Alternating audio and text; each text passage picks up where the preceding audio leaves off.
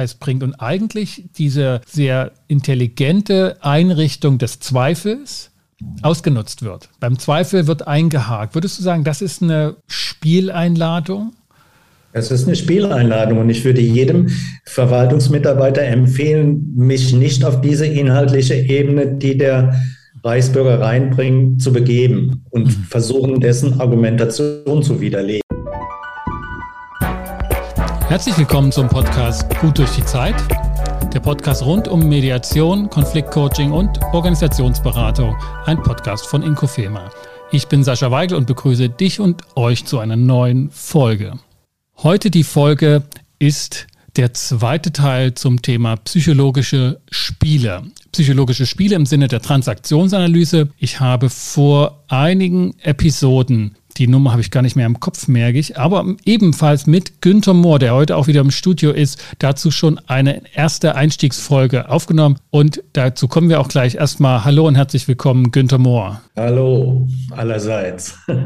Günther, wir hatten vor einigen Episoden, ich gucke auch gleich mal parallel dazu, welche Hausnummer das war, welche Episodennummer. Wir nähern uns nämlich der hundertsten Folge, schon uns mit psychologischen Spielen beschäftigt und hatten so ein Überblick gegeben, einen Einblick, noch nicht einen Tiefblick und einen Durchblick in dieses doch sehr umfangreiche Konzept, ein Kernkonzept der Transaktionsanalyse und hatten uns mit den Hintergründen, weshalb spielen Menschen und warum hat das Eric Byrne auch ein Spiel genannt, beschäftigt. Wir kamen auf die Grundbedürfnisse zu sprechen, die auf diesem Wege doch noch wenn auch mehr schlecht als recht, erfüllt werden sollten, weil sie auf gutem Wege nicht erfüllt wurden und werden. Und hatten da also einen psychologischen Zugang gefunden, weshalb es zu solchen Kommunikationsmustern kommt, bei denen alle Seiten mehr verlieren, als dass sie gewinnen und schon gar nicht Glück und Zufriedenheit, sondern eher schlechte Gefühle ernten. Und heute im zweiten Teil wollen wir ein bisschen in die Tiefe gehen und haben uns dazu eine Referenzsituation ausgesucht, die möglicherweise geeignet ist. Ich sage mal kurz noch was zu dieser Situation, zu dieser Referenzsituation und dann sind wir da vielleicht auch schon mittendrin. Ich hätte jetzt eine Anfrage gehabt für Trainings von Sachbearbeitern, die sehr viel mit oder hin und wieder, aber dann eben doch sehr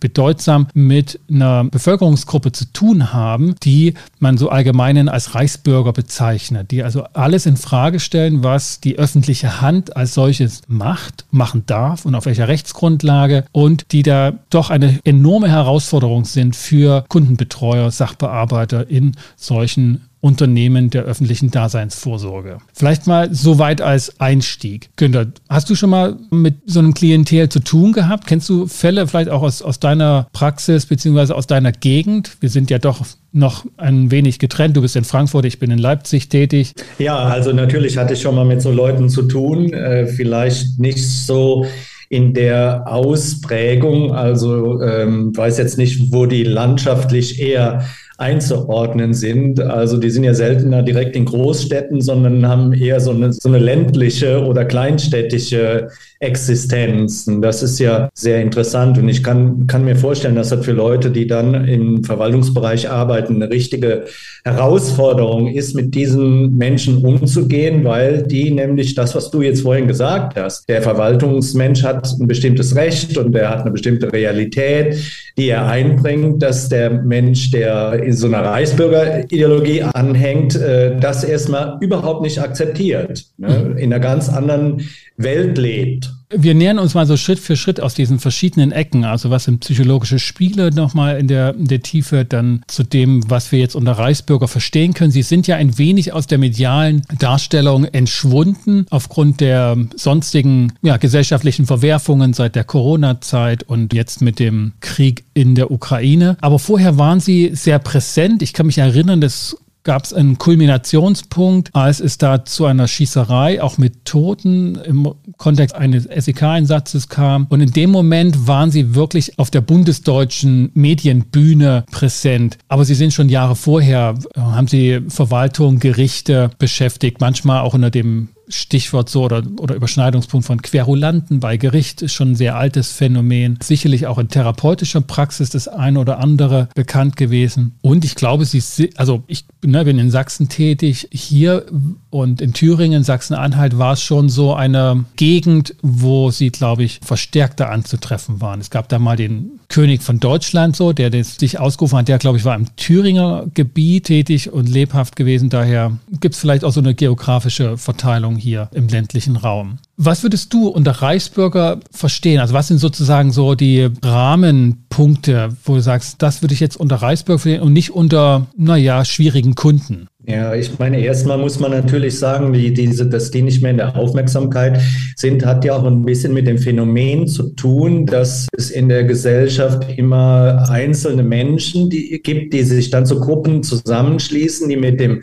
Mainstream oder mit, mit vielen gesellschaftlichen Geflogenheiten nicht konform gehen oder nicht konform gehen können oder wollen. Ne? Ob das jetzt die Corona-Leugner waren oder Leute, die irgendwo rechtsradikales äh, Gedankengut mit sich tragen oder die Reichsbürger jetzt als Beispiel. Ne? Ich würde, wenn ich daran denke, dann sehe ich so verschiedene Gruppen. Ich glaube, dass es wirklich Leute gibt, die aufgrund ihrer inneren äh, Selbstprobleme sich so einer Ideologie anschließen. Das heißt, die auch für sich als stabilisierendes Moment ihrer Existenz nehmen, denn das ist ein Grundbedürfnis von Menschen, so ein Bild der Welt zu haben. Andere, ich glaube, solche Leute wie dieser, dieser König von Deutschland waren eher Leute, die ja, ein Business draus machen. Ne? Also vielleicht sind die auch ein Stück davon überzeugt, aber das ist nochmal eine andere Gruppe als die Leute, die tatsächlich aus einer, glaube ich, aus einer inneren Not heraus zu solchen Weltbildern greifen helfen. Und da muss man auch mal wieder zwei Gruppen unterscheiden. Das finde ich vom psychologischen her sehr wichtig. Da gibt es so eine Gruppe, die man eher als neurotisch einstufen würde. Das heißt, das sind Leute, mit denen man noch ins Gespräch kommen könnte. Das wäre für diesen Verwaltungsmenschen auch wichtig, die,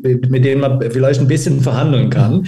Und dann gibt es die Leute, die, die eher, den man eher als psychotisch einstufen würde. Das heißt, die total in dieser eigenen und wahren Welt leben mhm. und mit denen gar kein Zugang mehr möglich ist. Ne?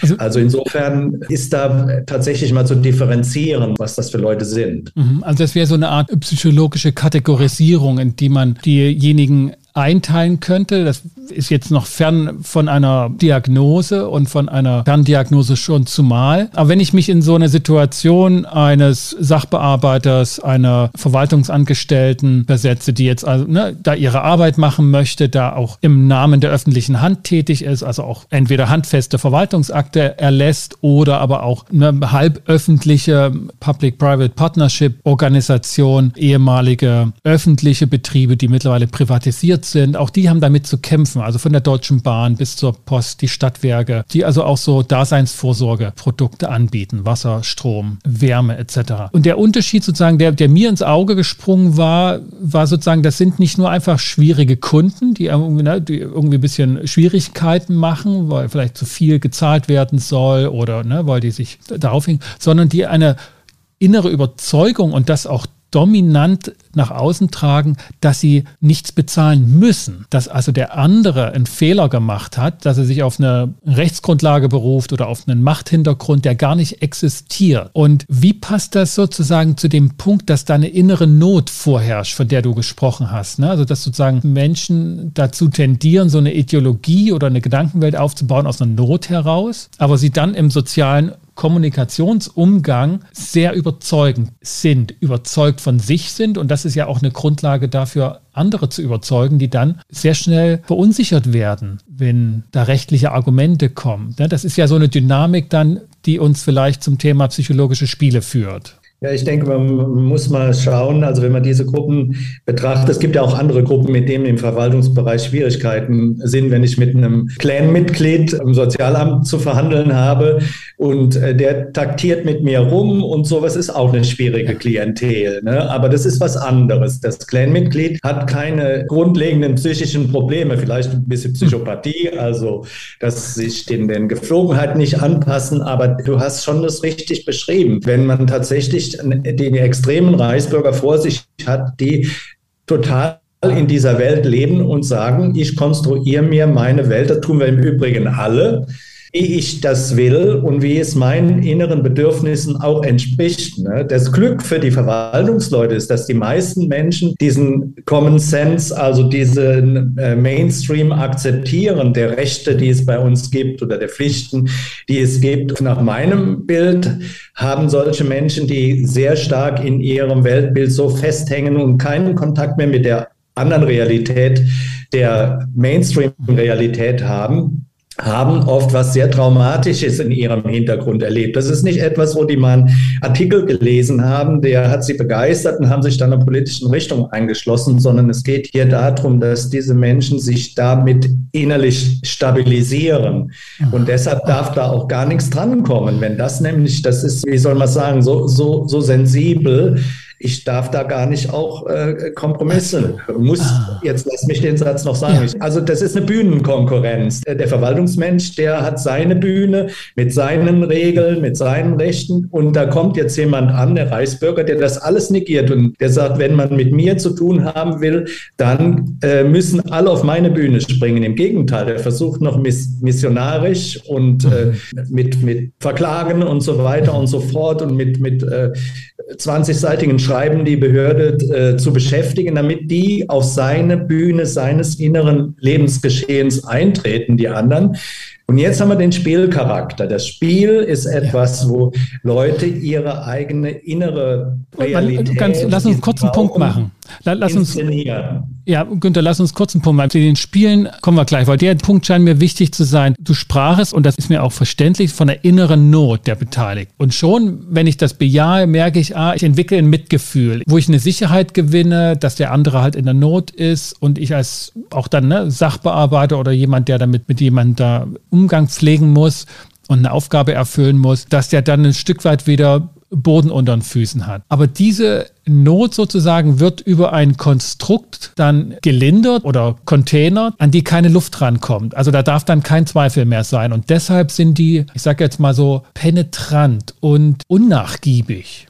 Also jeder, der schon mal mit Reisbürgern zu tun hat, weiß jetzt, wovon ich rede. Aber du hast es ja gesagt, ne, da kommt, da, da ähm, da darf kein Zweifel dran sein. Das ist der Grund, gerade weil es eine innere Not ist. So ist der Mechanismus. Ja, aber das ist jetzt eher im Bereich der Theorie. Ne? Es gibt eine Reihe von psychischen Auffälligkeiten, die Menschen haben, wo eine Form von Mitgefühl in diesem Sinne gar keinen Sinn macht. Du kannst auch einem Alkoholiker und einem Drogenabhängigen, kannst du auch ein Mitgefühl, die haben auch ein inneres Leiden. Nur in dem Moment, wenn du anfängst, da co-abhängig zu reagieren und dich auf deren Sache einzustellen und und in eine Retterfunktion gehen, da haben wir auch noch einen Begriff aus der Spieltheorie, dann machst du einen riesen Fehler. Das heißt also, wenn man Menschen, die mit Reichsbürgern zu tun haben müssen, eine Empfehlung geben will in dem Moment, kann man gleich sagen, das führt nicht weiter und führt nicht zu einem guten Ausgang für sich selbst, aber auch für den anderen, wenn man dort also ein Mitgefühl entwickelt,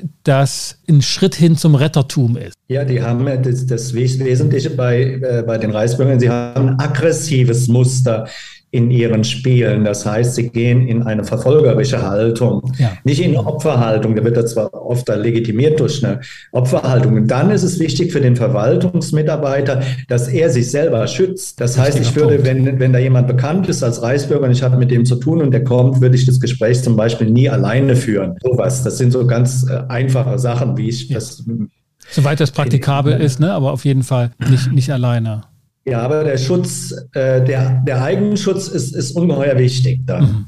Weil die andere Seite sehr, sehr aggressiv ist und auch der auch jede Empathie für den Verwaltungsmitarbeiter fehlt. Also da lohnt sich nicht in Vorleistung gehen. Das ist keine Verhandlung in der Form, sondern das ist tatsächlich ein Dominanzkampf, wessen Bühne jetzt die gemeinsame Realität ist. Und da weißt du, also darauf hin, das ist eine aggressive Konstruktion. Ne? Also zum Beispiel in Äußerungen, hast du da mal drüber nachgedacht, ne? dass das ne, gar nicht mehr die Rechtsgrundlage sein kann, dass das hier alles nur ein Fake ist. Und dieses Drängen, darüber nachzudenken und Begründung zu finden, dass dann gar nichts mehr mit der Sache zu tun hat, mit der konkreten, sondern so ins Grundsätzliche geht. Da sehe ich sofort also diese aggressive Kommunikation, von der du sprichst. Ja, ich sehe so diese zwei Ebenen, diese äh, Sache. Also ich finde, ist wichtig, dass ein Verwaltungsmitarbeiter auch äh, diese Metaebene versteht, dass jeder Mensch sich seine Realität konstruiert. Und wir, die meisten, wir stimmen da ganz gut miteinander überein. Aber es gibt welche, die aus inneren Prozessen heraus das ganz anders machen.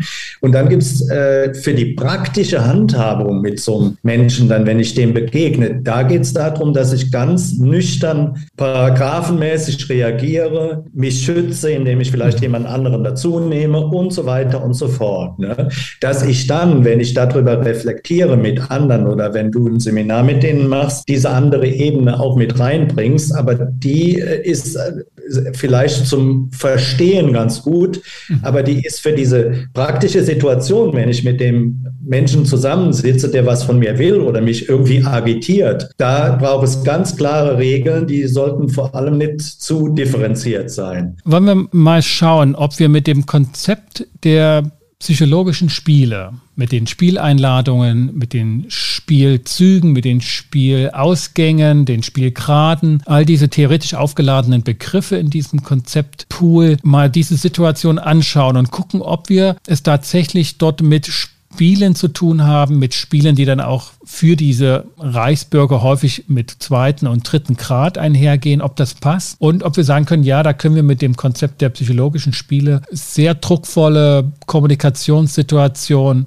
reflektieren und verstehen, was geschieht, um dann auch noch weitere Handlungsoptionen zu haben. Gerade auch, wenn man eben nicht. Therapeut der Person ist oder irgendein anderer, der einen konkreten Auftrag hat, sondern der mehr eine, eine Aufgabe zu erfüllen hat, bei der er die Mitarbeit von Reichsbürgern praktisch braucht. Ja, das transaktionsanalytische Konzept der Spiele ist ja damals von Eric Byrne erfunden worden, quasi als eine der psychologischen Spiele, als eine Ergänzung der mathematischen Spieltheorie. Und der mathematischen Spieltheorie geht es darum, wenn Verhandlungen stattfinden in der Politik oder in der Wirtschaft, wie Leute strategisch miteinander vorgehen. Nun hat der Byrne dann gesagt, aber sowas Ähnliches findet man auch im Umgang der Menschen miteinander, wenn es irgendwie schief läuft. Ne, die Geschichte ist von hinten raus betrachtet worden. Spiele gehen für alle Beteiligten in der Regel schlecht aus, mit schlechten Gefühlen Gefühlen oder mit Einbußen oder so, und so weiter und so fort. Und wie gesagt, ich habe es eben ja schon mal angedeutet, Menschen inszenieren dieses Einladen von anderen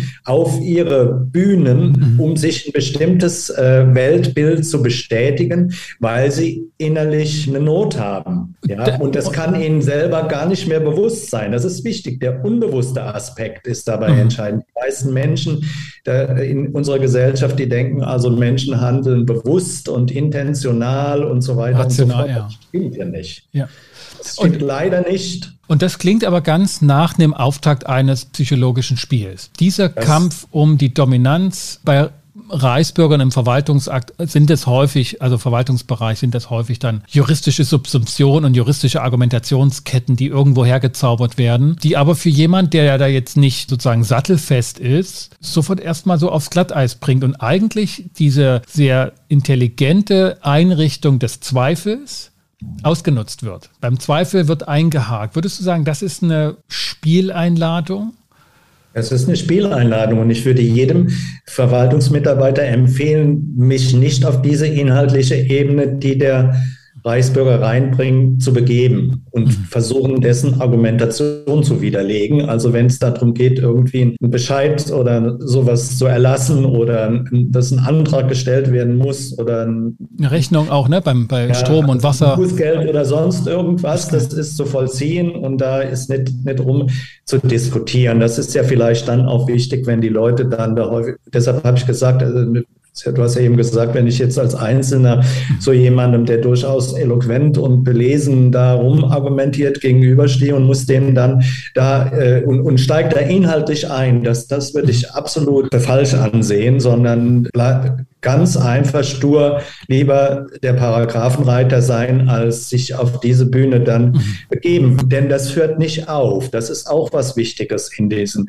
psychologischen Spielen. Die sorgen, sollen dafür sorgen, dass derjenige, der das ins inszeniert, hm. mit Anerkennung, mit Aufmerksamkeit und so weiter versorgt wird. Ne? Ja. Und dann, das ist auch ein Fass ohne Boden. Das heißt, wenn ich da mich mitgefühlsmäßig mal drauf einlassen würde, dann das, das eskaliert weiter. Das heißt, Handlungsempfehlung Nummer zwei, nicht, weil man sozusagen der Situation oder dem Druck ausweichen will oder hofft, dadurch den Druck herabzusetzen, einfach mal zugeben und sagen, ja, okay, mag ja sein, es spielt aber keine Rolle oder so. Dieses Anerkennen oder, oder das auch Zugeben von etwas, von dem man selber gar nicht überzeugt ist oder was auch gar nicht zur Sache tut, unterlassen, weil dadurch wird der andere nicht beruhigt, wenn es sich sozusagen um so Reichsbürgerideen handelt. Ja, eher hängende Schallplatte, hat man es früher gesagt.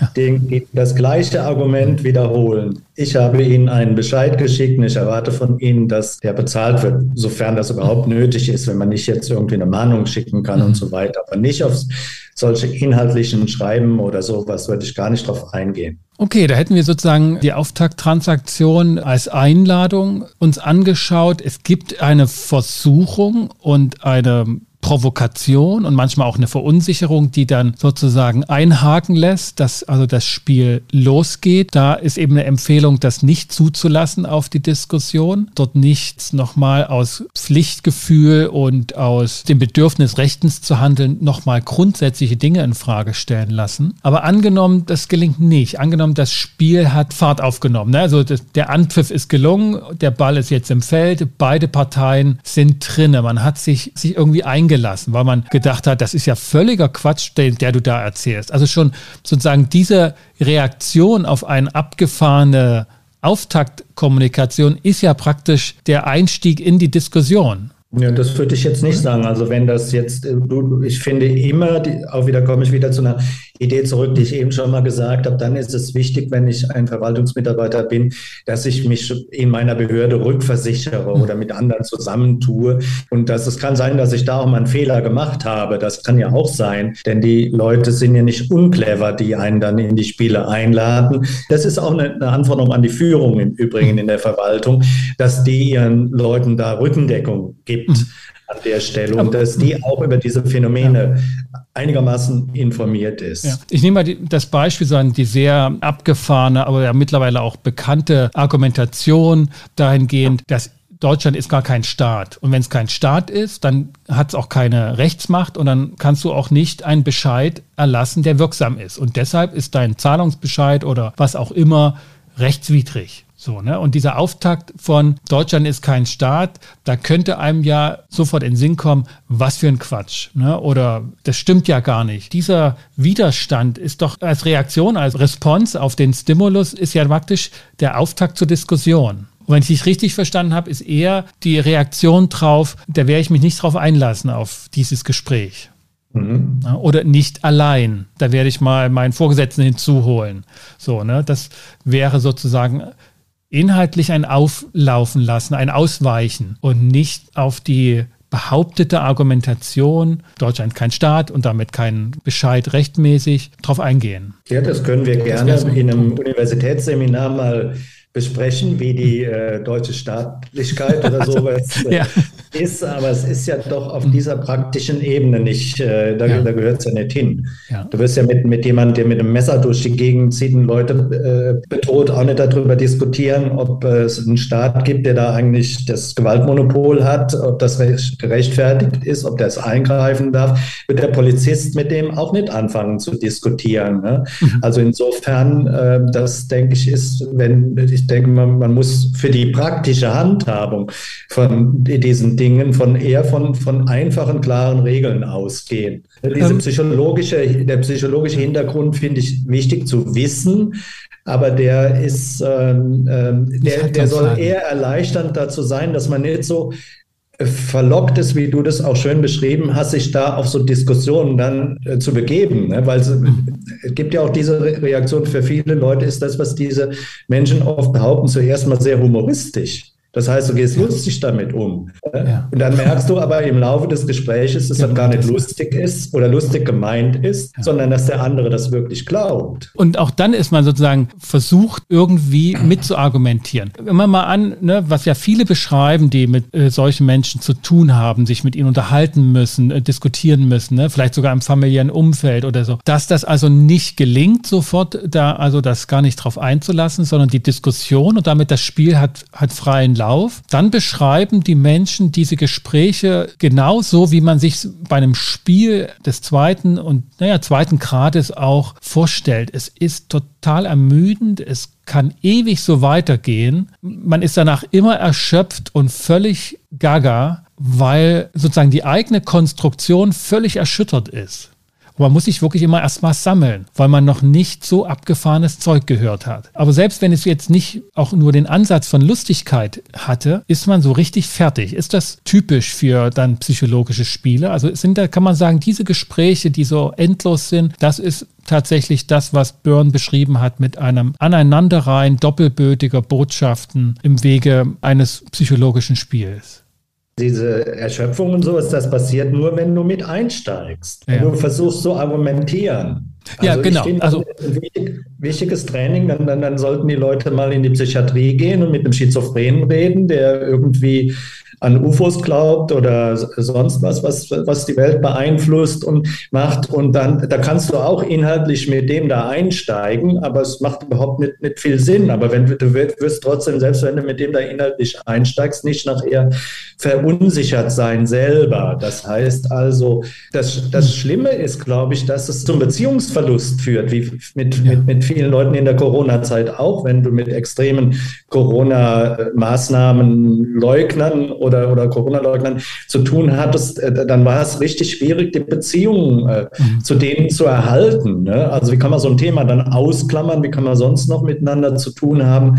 Du hast die gerade der Spiele mhm. beschrieben. Grad 1 ist ja, es ist eine interessante Sache. Manchmal machen Leute komische Sachen, das kann man dann noch irgendwo erzählen. Aber hier haben wir Spiele zweiten Grades, wo, die, wo man sagen muss, die Beziehung ist wirklich gescheitert auseinandergegangen. Ich musste sie beenden.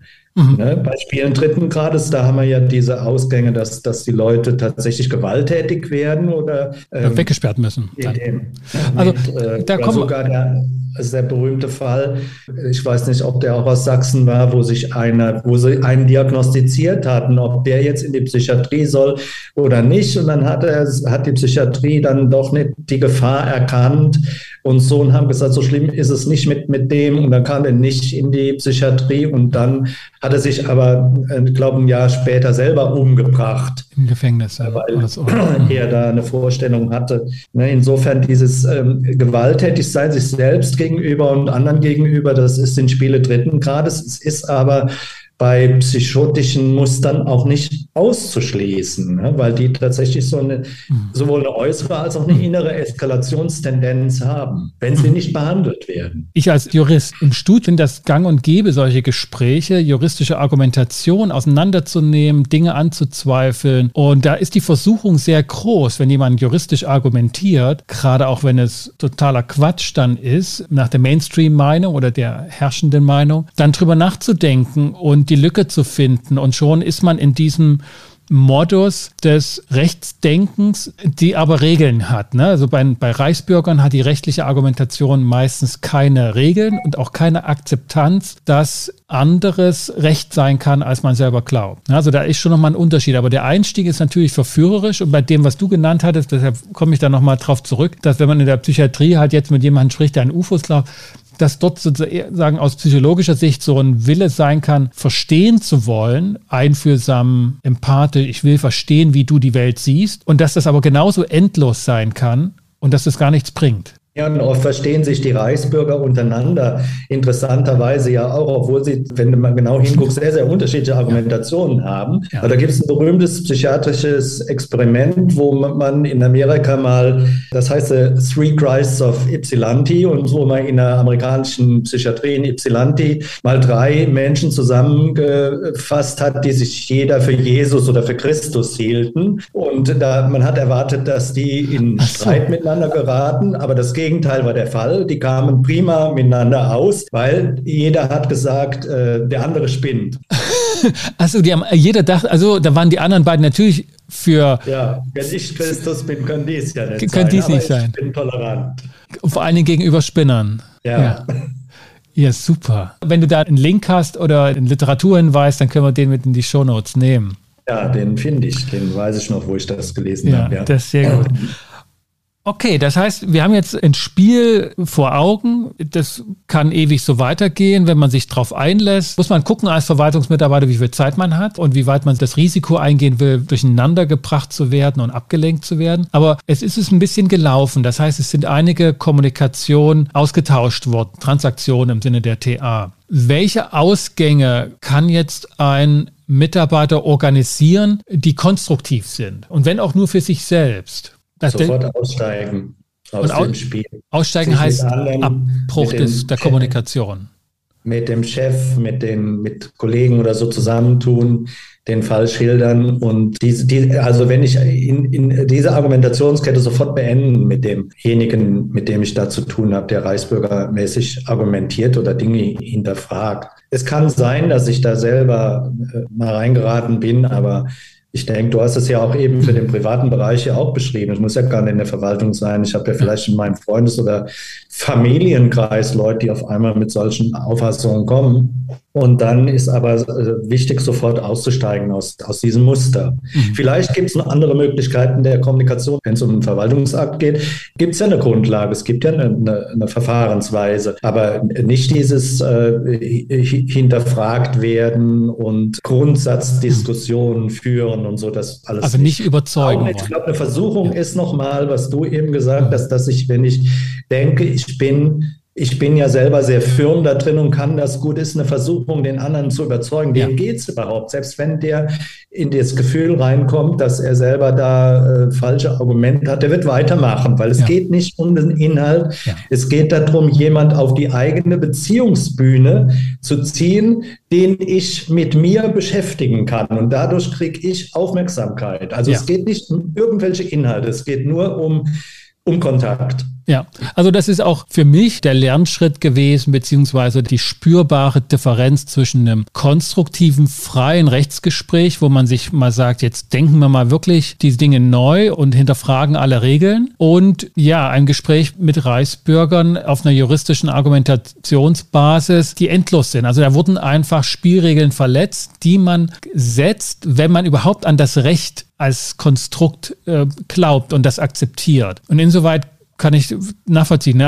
Abbruch, egal wie lange es gedauert hat. Also man muss jetzt nicht noch gute Zeit der schlechten Zeit hinterherwerfen, die man da mit verbracht hat. Das wäre so ein bisschen der Ausgang und der Spiel Ende für, ich sag mal in Anführungsstrichen, Mitspieler. Ne? So, das kann ja durchaus sein, dass da auch ein ganz eigenes Spiel nochmal lief. Wie schaut das aus für die Reichsbürger und ihre Perspektive, wenn die Spiele dritten Grades haben? Also wir haben ja hier so den Kontext, ne? die, haben, die bezahlen Rechnungen nicht, das läuft auf, die schießen sich praktisch oder sie gehen immer weiter an den Rand der Gesellschaft, was Akzeptanz bedeutet, was Zahlungsbereitschaft und Zahlungsfähigkeit bedeutet. Das heißt, man muss sich das schon leisten können oder man verschuldet sich. Und das ist doch auch ein Indikator für ein Spiel dritten Grades. Ja, natürlich, aber ich habe ja eben auch schon mal versucht, die Brücke zu schlagen zu anderen psychischen Auffälligkeiten wie Sucht, also Alkohol und Drogen oder ähm, Psychopathie, also dass, dass du gewalttätig bist und kriminell bist äh,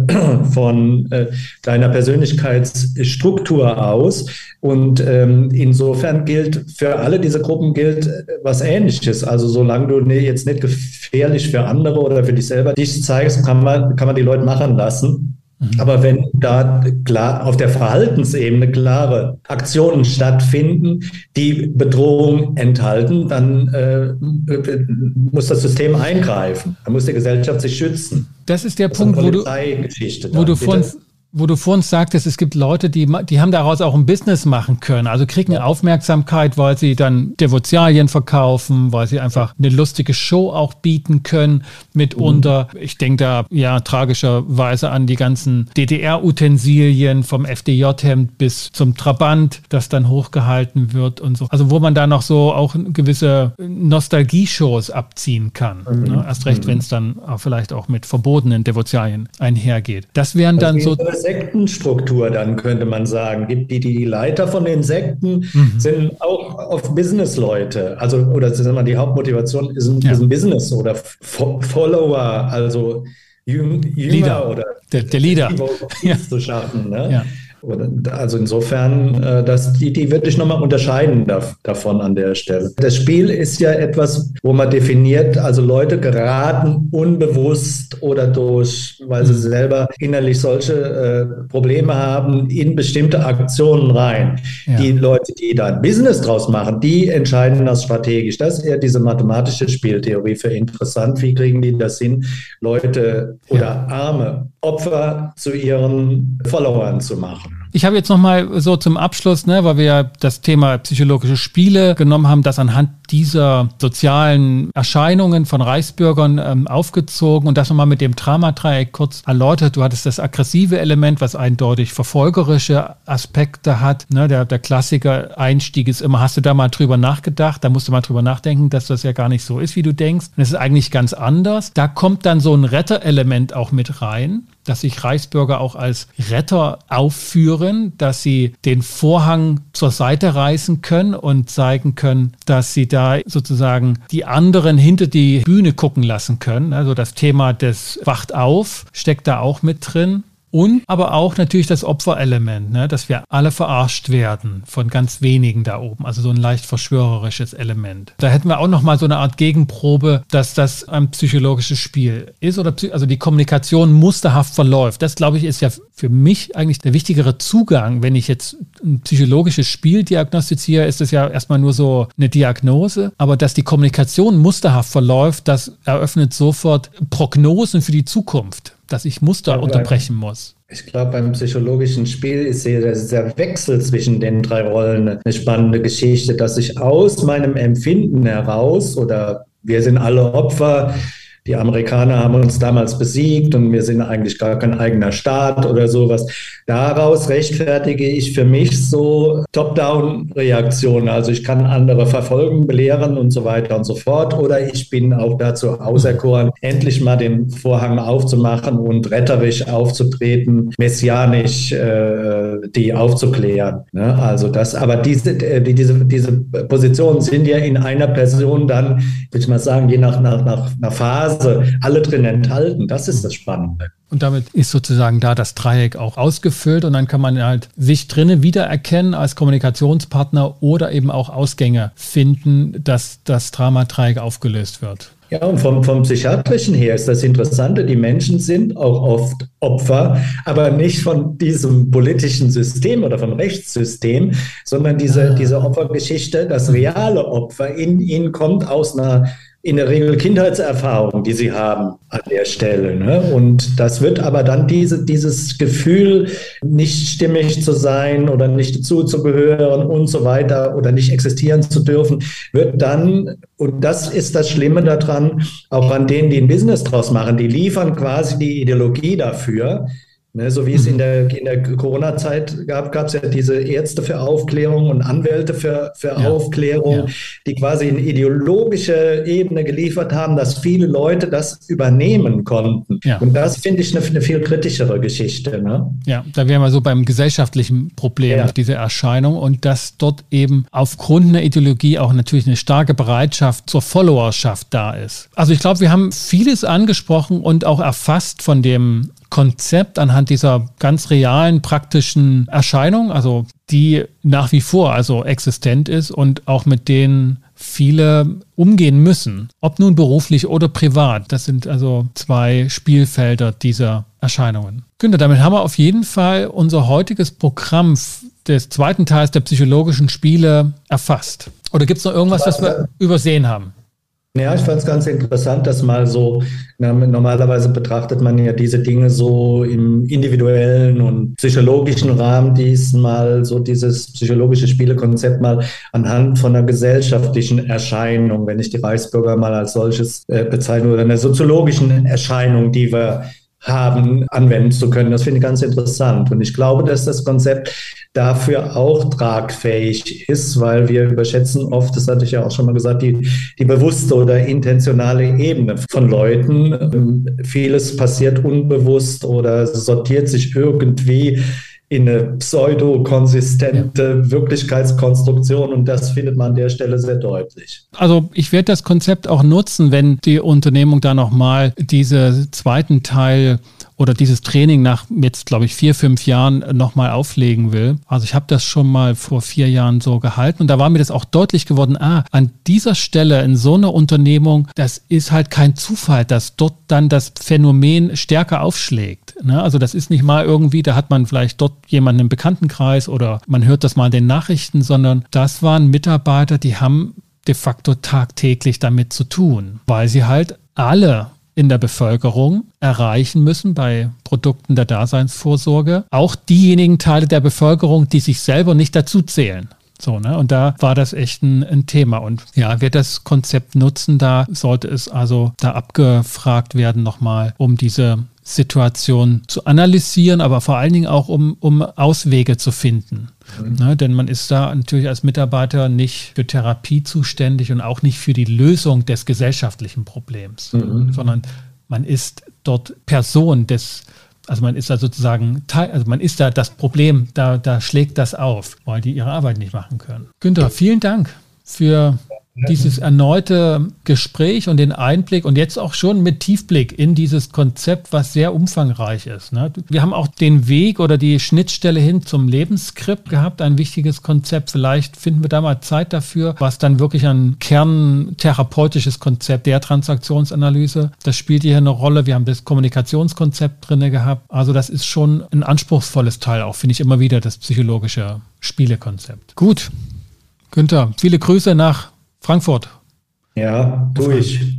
ja, genau. So, so kann man es auch verstehen. Also, ciao. Tschüss. Ja, das war der zweite Teil unserer, unserer kleinen Podcast-Reihe zu den psychologischen Spielen, dem Konzept der Transaktionsanalyse, das typische konfliktäre Kommunikationsmuster in den Blick nimmt, die zuweilen eine Zeit lang gar nicht als Konflikt kommuniziert werden oder so erscheinen, aber deren Ausgang immer ungute, schlechte Gefühle sind bei allen Beteiligten. Ich bedanke mich bei Günter Mohr für seine profunden Einblicke in die psychologischen Zusammenhänge in der Transaktionsanalyse bei den psychologischen Spielen und auch den sonst angerissenen Konzepten der Transaktionsanalyse. Und ich bedanke mich bei Ihnen, liebe Zuhörerinnen und Zuhörer, dass Sie wieder mit dabei waren hier bei Gut durch die Zeit, der Podcast rund um Mediation, Konfliktcoaching und Organisationsberatung. Wenn Ihnen die Sendung gefallen hat, dann hinterlassen Sie doch ein Feedback und eine kleine Bewertung in Ihrem Apple Podcast Catcher und empfehlen Sie diesen Podcast weiter. Wenn Sie ihn noch nicht abonniert haben, dann holen Sie das doch am besten gleich nach. Für den Moment bedanke ich mich nochmals ausdrücklich und verbleibe mit besten Wünschen. Bis zum nächsten Mal. Kommt gut durch die Zeit. Ich bin Sascha Weige, euer Host von Inkofema, dem Institut für Konflikt- und Verhandlungsmanagement in Leipzig und Partner für professionelle Mediations- und Coaching-Ausbildungen.